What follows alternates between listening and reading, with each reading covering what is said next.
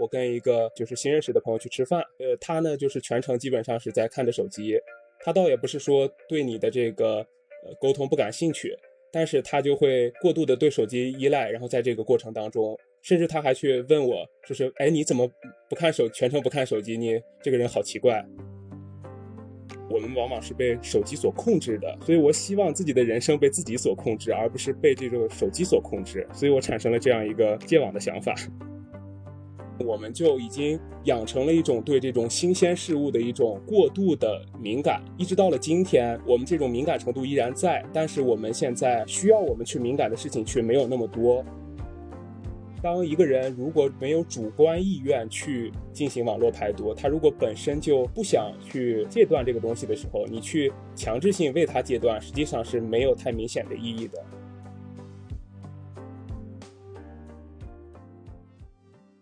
Hello，大家好，欢迎收听二维五码，这是一档科技评论播客，我们关注科技对社会与人的影响。我是本期主播建飞。想要离开互联网，最好是在十年前，其次是在现在。这是我在自己的公众号二零二一年的一篇文章的标题。当时正是疫情的第二年，健康宝作为数字防疫工具还十分有效，在大疫之下为社会面的正常流动提供了有力的支撑。但健康宝的另一面是让全社会一夜之间走完了数字化进程。上到八十岁的老人，下到几岁的儿童，再也没有人不是互联网的用户了。其实，从互联网诞生以来，戒网就成为了一个话题。它最初以戒网游的形式出现，在欧美社会又发展出了戒社交网络，在国内这几年也出现了戒短视频的思潮。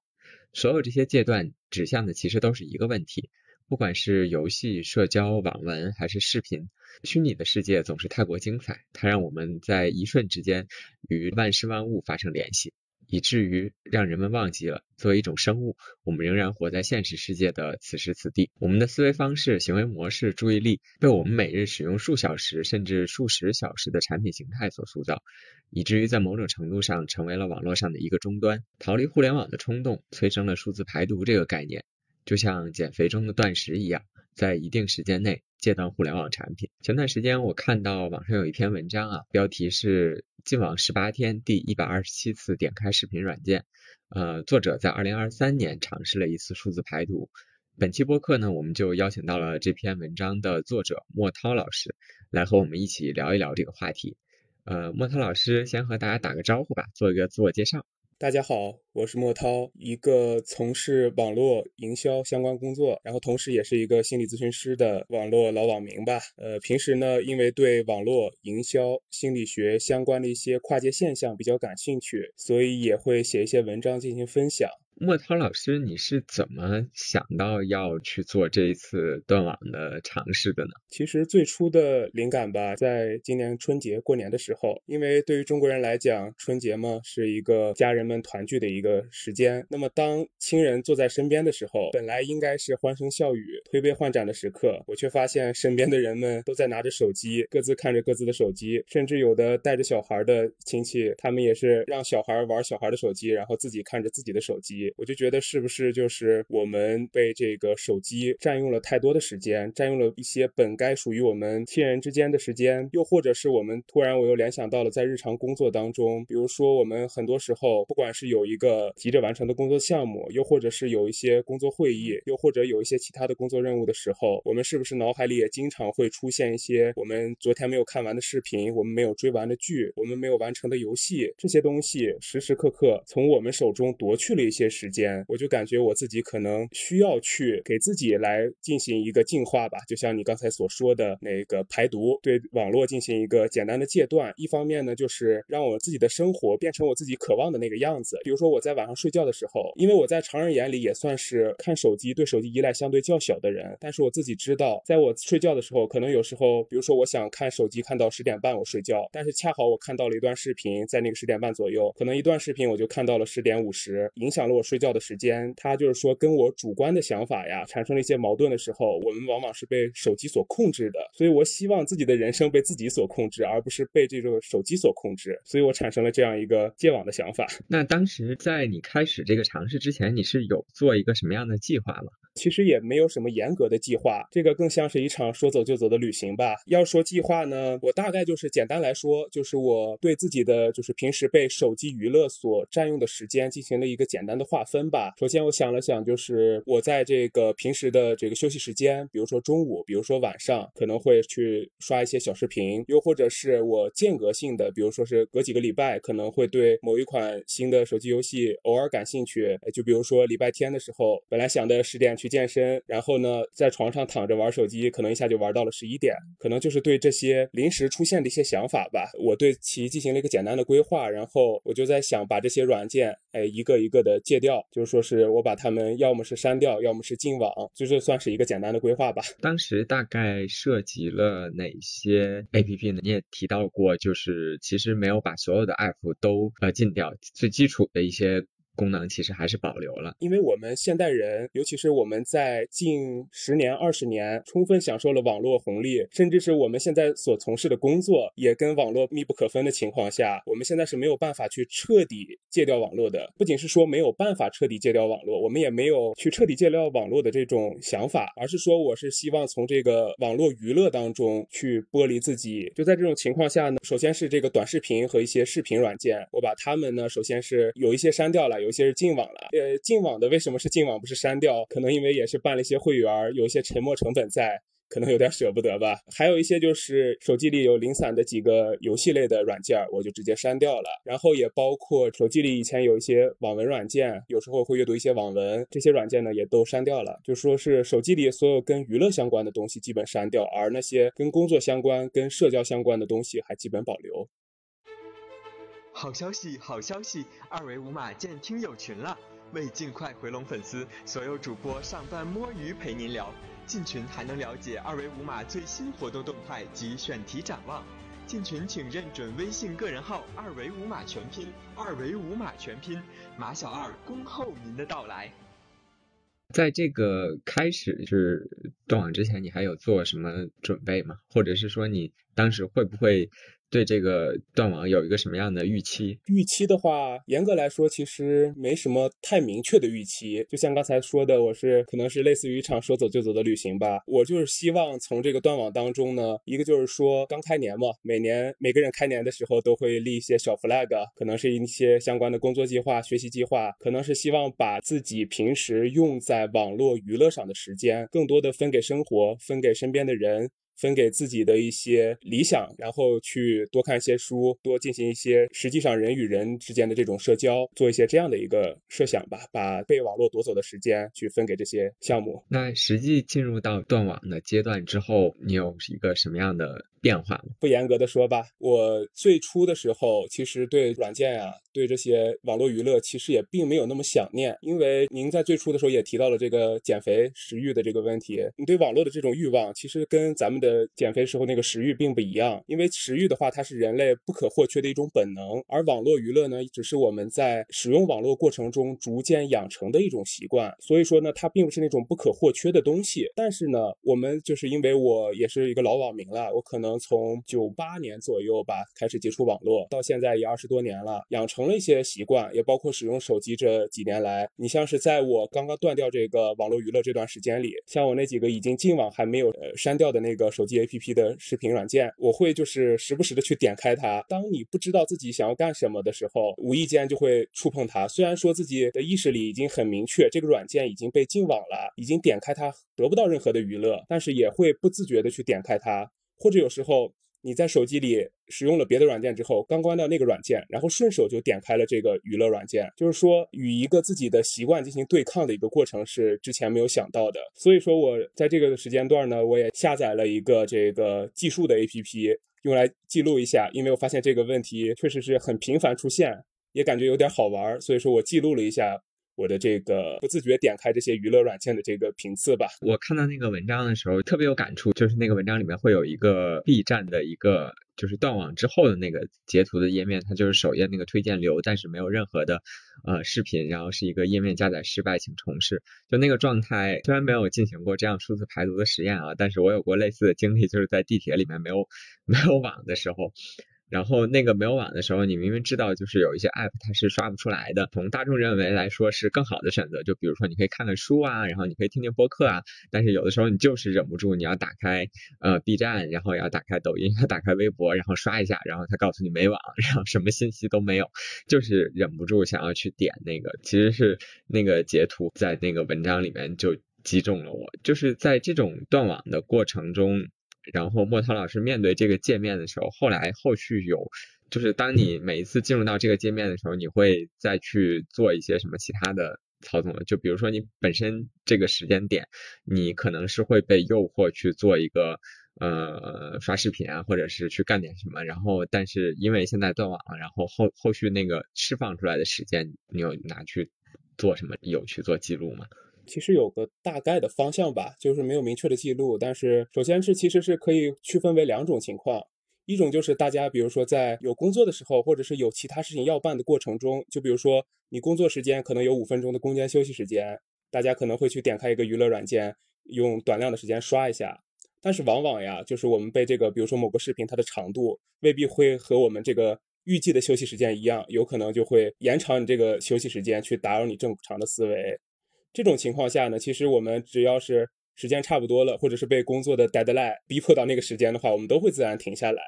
但是也有一段时间，就是我们专程去拿来娱乐的时间。那么我们呢，如果打开手机，通常就像你刚才说的一样，呃，就是它并不是一个呃严肃的去需要去认真对待的时间。那么我们很可能就是会一直去刷。而我在就是断网这段时间，如果说面对了这种时候的话，我可能会去，甚至出现过这种情况，就是我点开这个软件，我意识到自己是点开了一个自己正在戒断的软件，而且它已经禁网了，没有办法说是联系连到网络，关掉它。但是肌肉的一个条件反射本能，我关掉这个软件的一瞬间，哎，我又再次摁开了那个软件。这种情况也出现过几回。然后到后来呢，我其实尝试是去。用其他的行为去替代这种短视频娱乐吧。我一直有个理念，就是说，如果想要戒断掉某一些，就是某一些行为，你是用这种严格的禁止是没有效果的。就像大禹治水一样，它是黄河可泄不可堵嘛。我们人类的任何欲望呀，都是需要有一个排解的出口。那么我尝试去用六分的娱乐去替代八分的娱乐。看短视频，你能获得八分的娱乐的一个快感，而读书你能获得六分娱乐一个快感。我就尝试用这种没有让自己那么兴奋程度高的娱乐，去替换掉那些在娱乐之后会让自己感到失呃失望的娱乐。莫老师做这个数字排毒的过程中，有没有哪个时刻是感觉要失败的那种感觉？有没有在期间哪个 app 把它的网打开了，或者是把它重新装回来？虽然我写那篇文章的时候，你看到它是写的十八天。因为我是在第十八天的时候突然想到了这个文章的创意，我写的这篇文章。我的这个净网行动呀，并不是只持续了十八天，后面还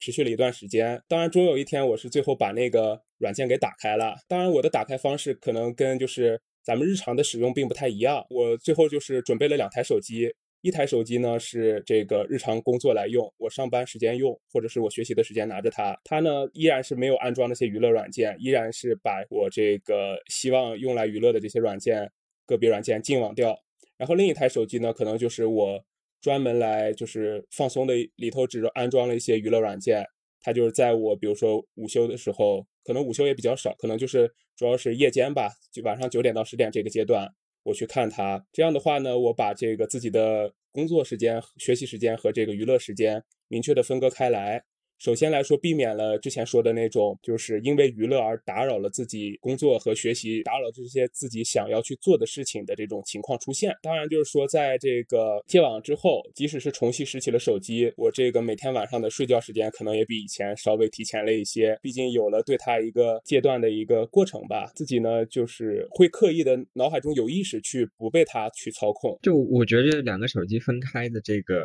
点子其实非常好，因为我之前也是手机双。但是其实没有想到过这个方法去把它们做一个区分。但是这个我我也有一个疑问啊，就是其实我们现在看这个呃娱乐软件也好，或者是说呃一些社交媒体也好，其实它有的时候嗯和我们的工作生活的分分别又没有那么清晰。就是因为我有时候会想到，就是说在比如说和同事啊和朋友也会有一些水群嘛，就在微信里面。然后呢，这里面也会有一些呃 B 站的呀，或者是短视频的链接啊，就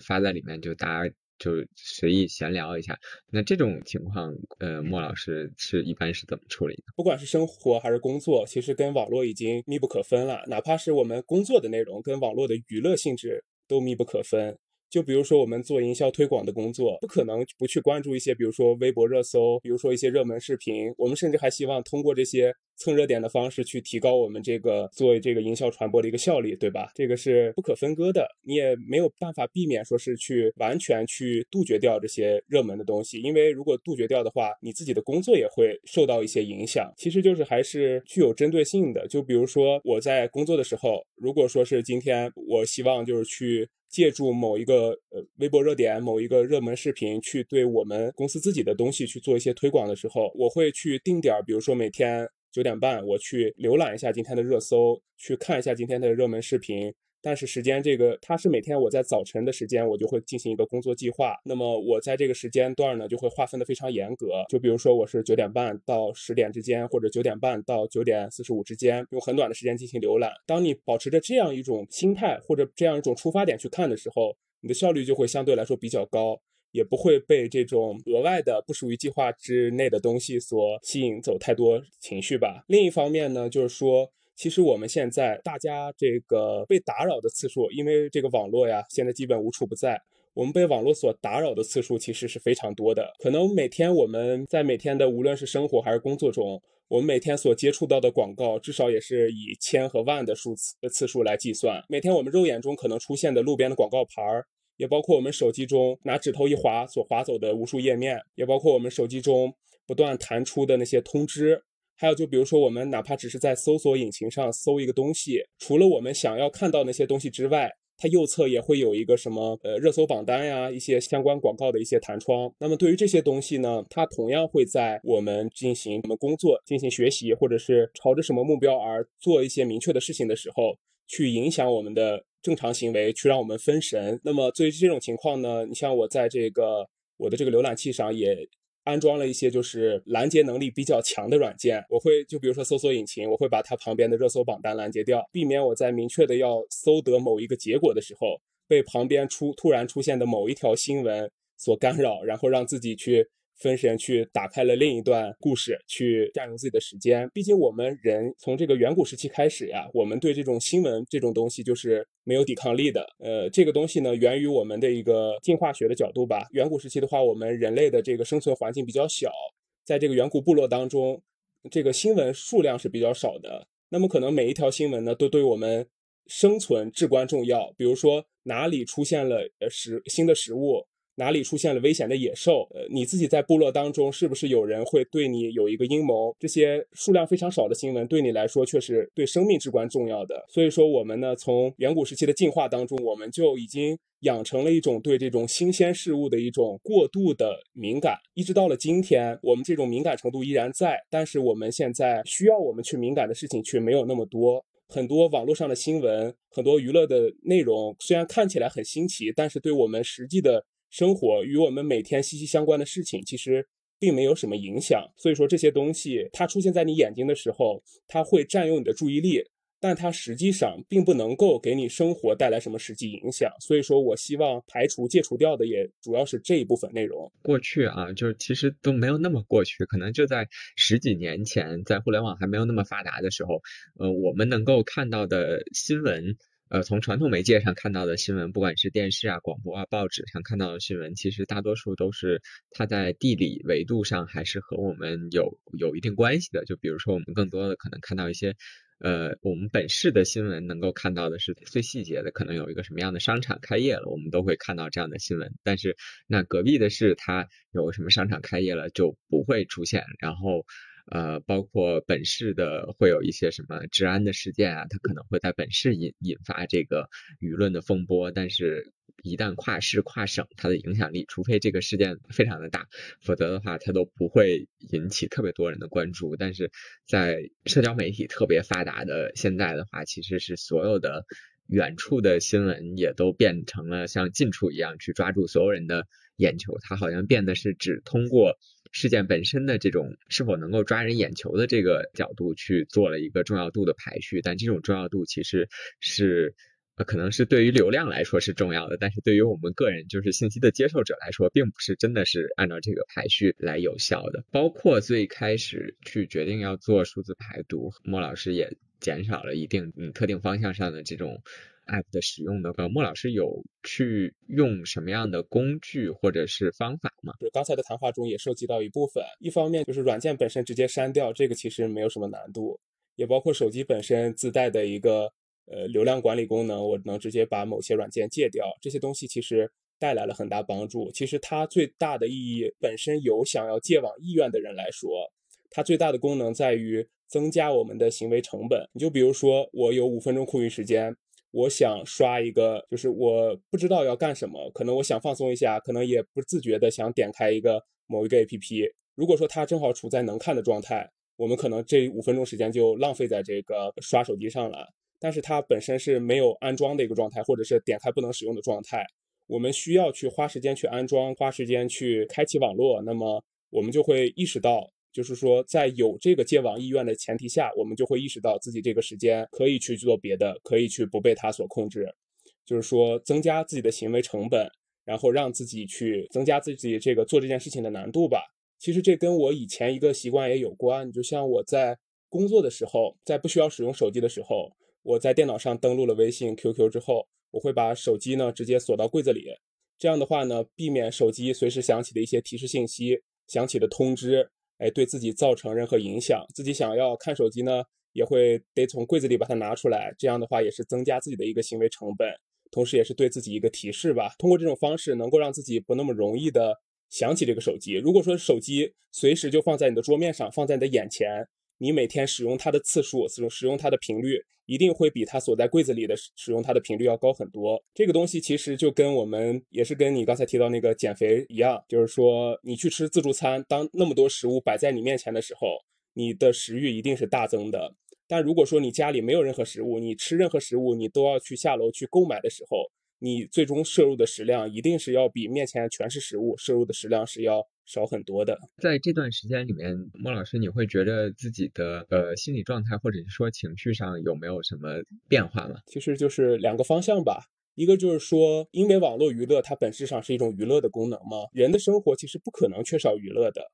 虽然说我是希望戒断掉网络娱乐。但我并不是说我要彻底去远离任何娱乐方式，我只是希望自己的娱乐变得可控。其实我们人类需要娱乐呀，并不是说就是我们需要去无止境的去娱乐。我们其实更多的是就是我们身体内的一个压力值，一个压力过大的人，他肯定是会出现一些精神上的不适应感，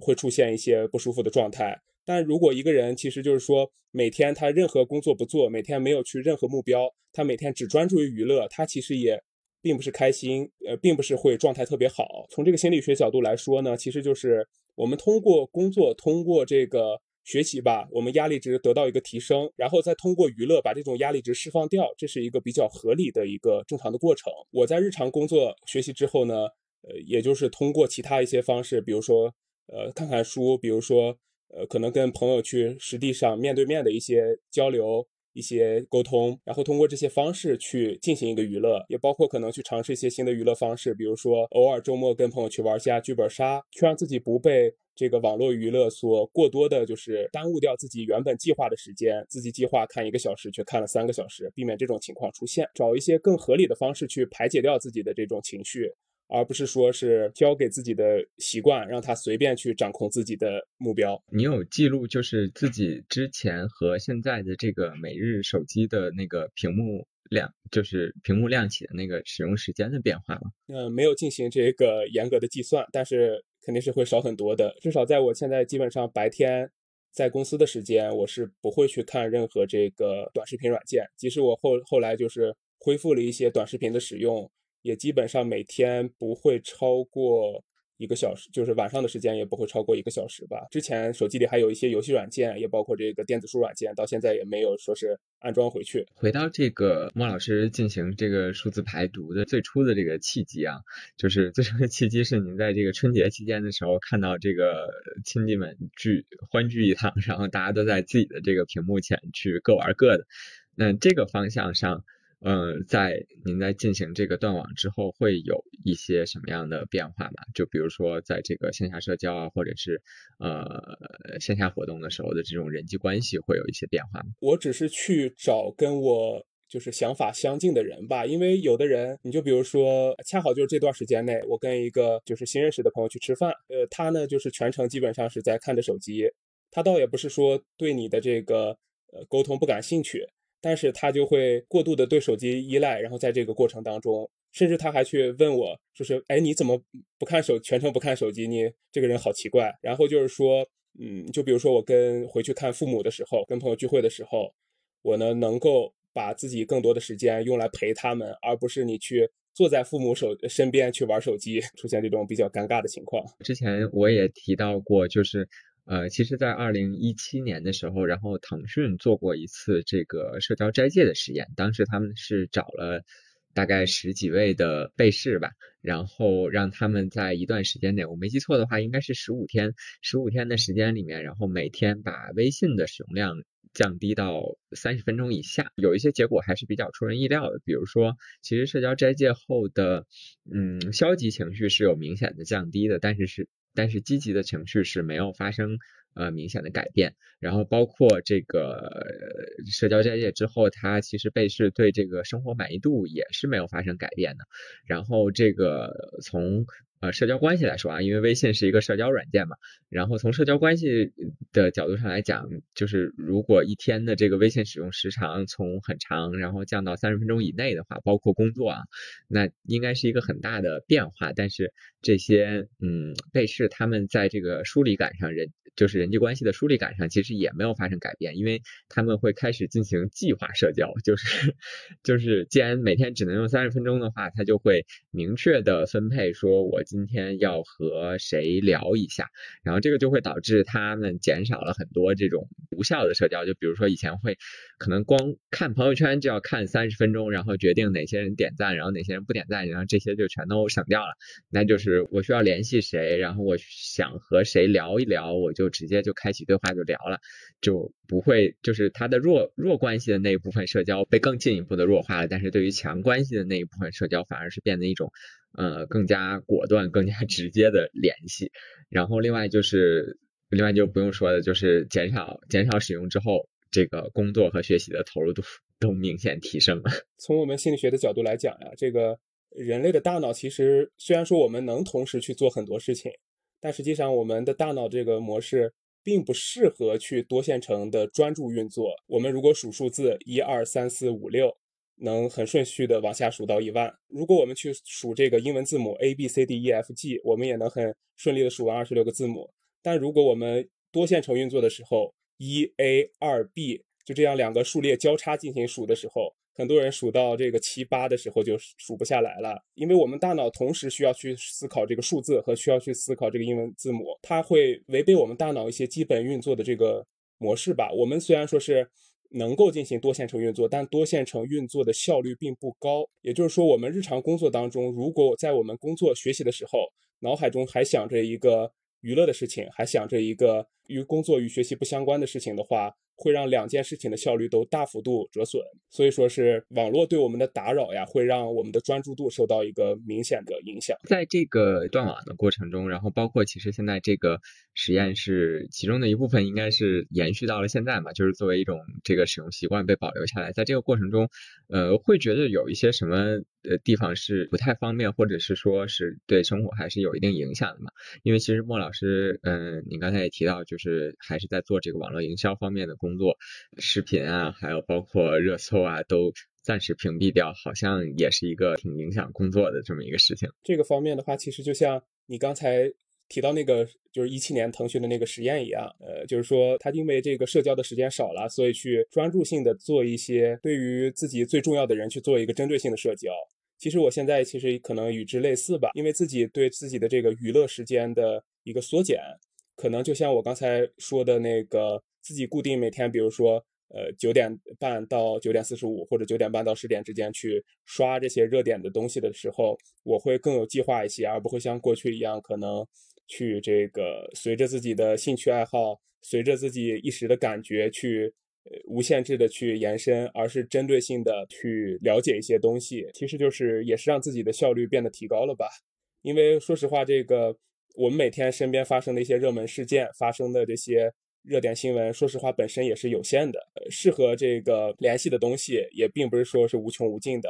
那么我们呢，从中汲取，而且通过更有效的方式，就是说，如果平时去看这些东西，可能是抱着一种自己娱乐的心态，而现在抱着一种去审视它的心态的时候。其实去快速的略过这些信息的时候，其实效率是非常高的。那么对生活的这个影响，其实严格来说并不大。就还像我呃之前谈到的一样，它并不是一个我们人类本身跟生存相关的一种完全的本能，它也是一种社会习得的一种习惯。莫老师有把自己的这些正在做的这个行为，有和身边的人去推荐吗？包括像那篇文章写出来之后，会不会也会有一些朋友然后过来去好奇啊、咨询这样的？也确实会。有一些朋友去就是想要了解吧，也有一些朋友就是他们处在一个就是需要专注于某一件事情的时候上，无论是他是因为学习还是因为工作，但是就是说这个事情吧，我个人的想法是这样，就是说可能中国人有句古话叫不愤不起，不悱不发。当一个人如果没有主观意愿去进行网络排毒，他如果本身就不想去戒断这个东西的时候，你去。强制性为他戒断，实际上是没有太明显的意义的。你就像十年之前，我们有很多这个学生受到网瘾的影响，然后家长去把孩子送到戒网中心，但实际上孩子其实并没有去因为戒网中心的存在，然后完全戒断掉他网络的依赖性。实际上，很多孩子从戒网中心出来，依然是还会对网络有一定的这个依赖的。他的这种呃思维模式并没有受到什么明显的影响，只是说是远离了。而且因为这个过程，它本身对这个行为是有一定抵触效应的，那么这个抵触效应呢，也会产生这个影响。当然，我们今天啊，因为这个网络已经变成了人人触手可得的东西，现在说实话，呃，戒网中心我不知道有没有，应该还有，但是也不会特别多了。因为过去让孩子戒网的那些家长，估计现在已经也变成了一个人手一台手机的这个网瘾患者，所以说反而现在因为人人都有了网瘾。就没有人再去谈网瘾这个问题了，嗯，所以说是现在就是当身边朋友问到我，如果说他确实是想要去戒断掉一些手机，甚至不只是戒断手机吧，就是说，呃，如果他想要不被手机所完全控制，他向我求助的话，我会给他提一些帮助的建设性的建议吧。但如果说他本身没有这方面的欲望，那么我也不会说是。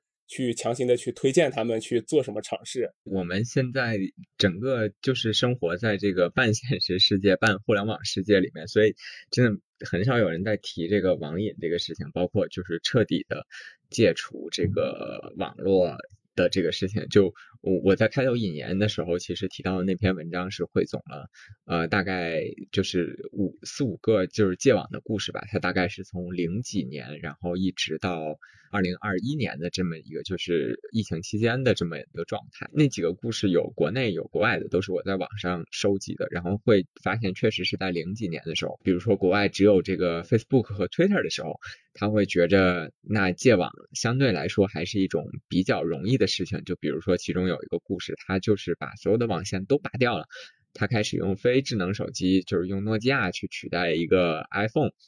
然后他会发现他的生活是有一个巨大的改变，就呃我们现在看来啊，就是他其实是回到了那个前互联网的那个时代。但是那个时代其实还是有很多，就是现在看起来不实惠，但是很有乐趣的事情，比如说用实体的邮件去和其他人沟通。那个博主甚至还有一个中国的网友，然后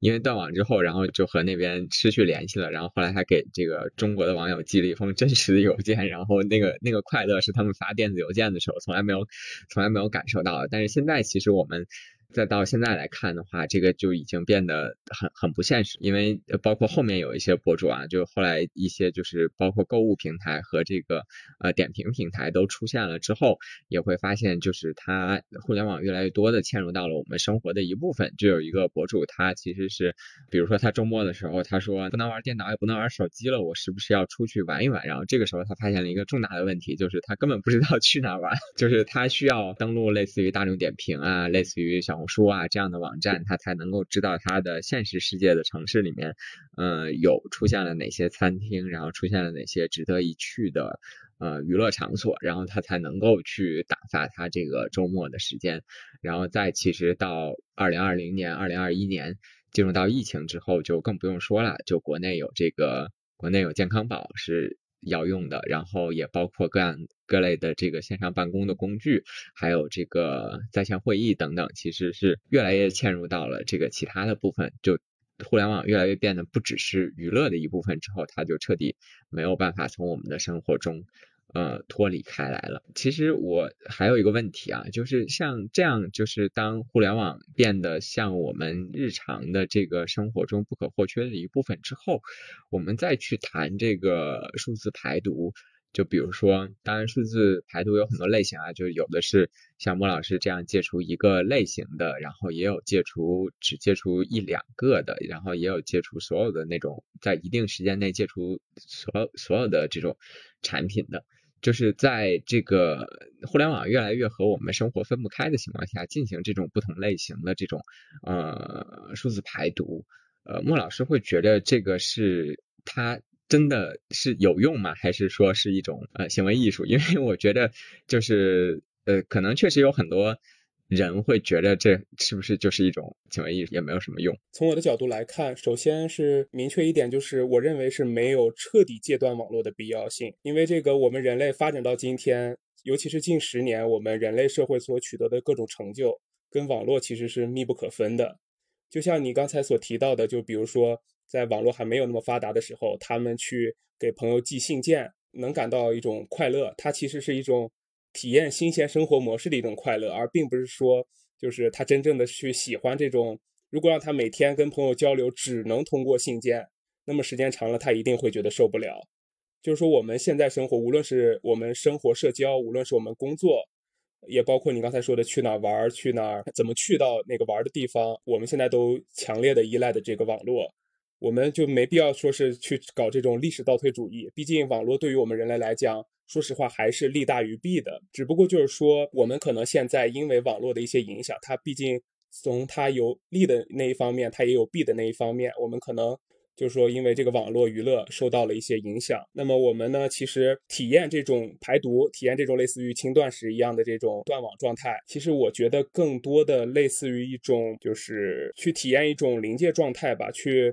在我们对网络的依赖和对网络的远离当中去寻找一个平衡点，其实这一点呢，我是有这样一个看法：网络的这个利和弊，我们现在还没有处理的特别好。就比如说交通规则，在交通规则它刚刚，呃，就是我们刚刚汽车诞生的时候，其实没有像现在这么严格的交通规则。无论是红绿灯，无论是什么，呃，右拐，无论是拐弯让直行这些规则，在汽车刚刚诞生的时候是没有这么严格的交通规则的。但是汽车的诞生呢，同时也就意味着，呃，它虽然说是给提高了人类的出行速度，但同时也意味着就是造成了更多交通事故的风险。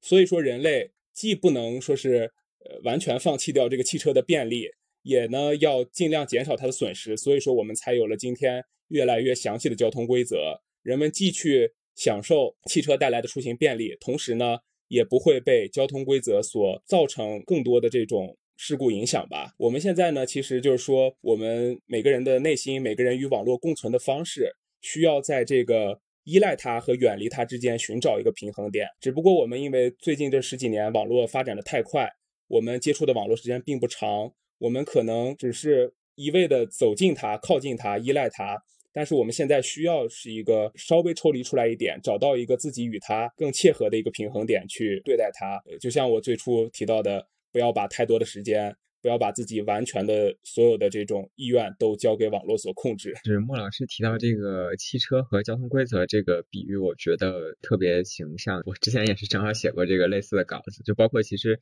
最早欧洲和美国城市里面的路权都是属于行人的嘛，马车都要让着这个行人走。就比如说在那些特别繁华的街道的话，步行者其实是会站在马路的中央的，然后这个马车呢会在这个人流中穿行，就是在人多的时候会尽量的避开。这些人会就是一点一点往前蹭的那个状态。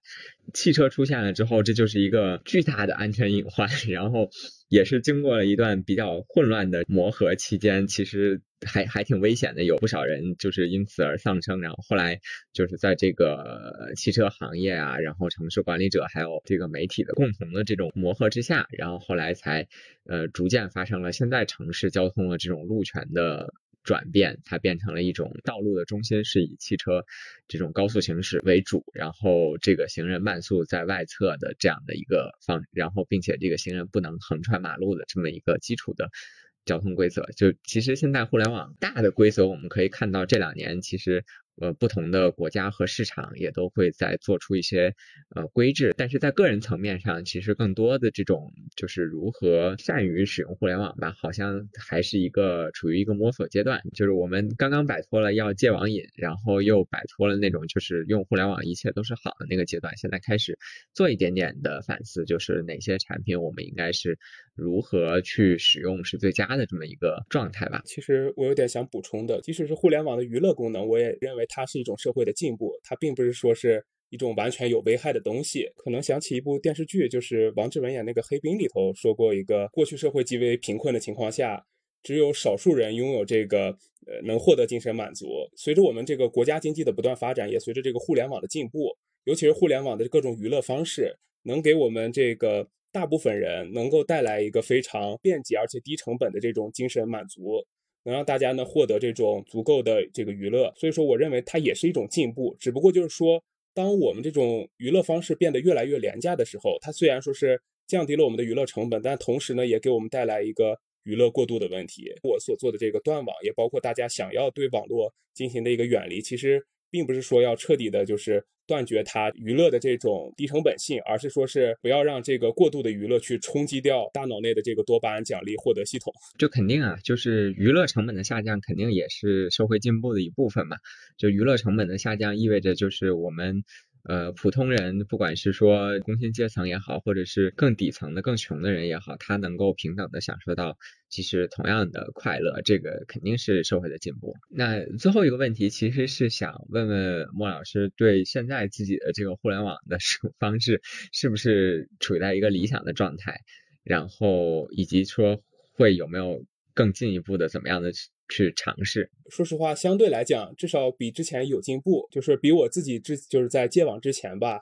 对于手机、对于网络的使用是有一个提升的。至少我自己，无论是从工作、从学习，也包括从娱乐的这个角度来讲，因为它不仅仅是断绝了我的网络娱乐。它让我在娱乐有限的时间内，反而让我这个娱乐质量得到了提升。我自己其实也非常感谢这次经历吧。同时呢，我也希望就是说自己能够继续去维持这样一个状态。用我们心理学话讲，它叫一个神经可塑性。这个我们大脑的神经呢，其实是在不断的发生着变化的。呃，它跟我们每个人所做的事情，跟我们每个人所思考的东西，所做的这种行为都非常有关。这个有个专业名词叫体验依赖型神经可塑性。就比如说。一个出租车司机，他的大脑内的海马体，因为他要记住室内的各个地点的位置，记住各种路线，他体内的这个负责记忆的海马体会比普通人大。一个数学家，他因为经常要考思考这些公式啊什么的东西，他这个体内的脑灰质会比正常人要多。一个小提琴家，他因为经常要用手指指挥这个琴弦，